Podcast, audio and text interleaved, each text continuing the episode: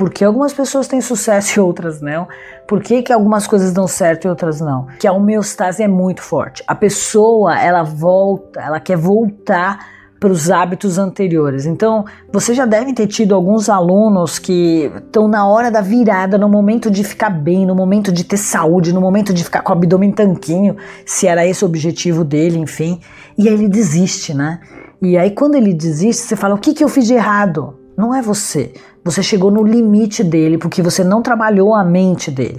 E às vezes, gente, preciso contar um negócio para você. Não é nem às vezes o limite dele. Às vezes o cara tá ficando bonito, sarado, a mulher tá ficando bonita, sarada, e o cônjuge começa a dar em cima, começa a usar chantagem. Ah, você vai de novo pra academia e vai largar os seus filhos aqui. Ah, você vai sair de novo, que tem uma reunião importante, não sei o quê, porque as pessoas, elas não conseguem ter sucesso e elas têm inveja de quem tem sucesso. Então isso é uma coisa que você precisa trabalhar também. Às vezes você vai precisar trabalhar a família, você vai precisar trabalhar o cônjuge, porque ele é um grande sabotador do sucesso das pessoas. Então a pessoa se sente culpada porque ela tá ficando bem, ficando com saúde, olha que coisa louca, e ela pega e vai embora.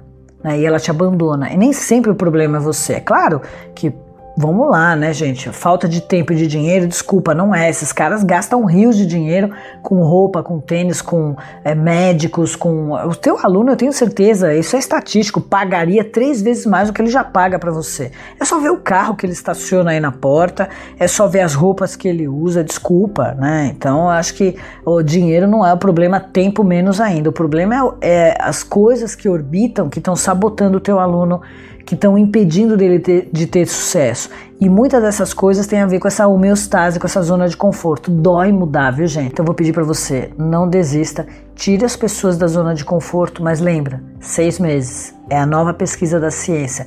Para mudar um hábito, a gente precisa de seis meses.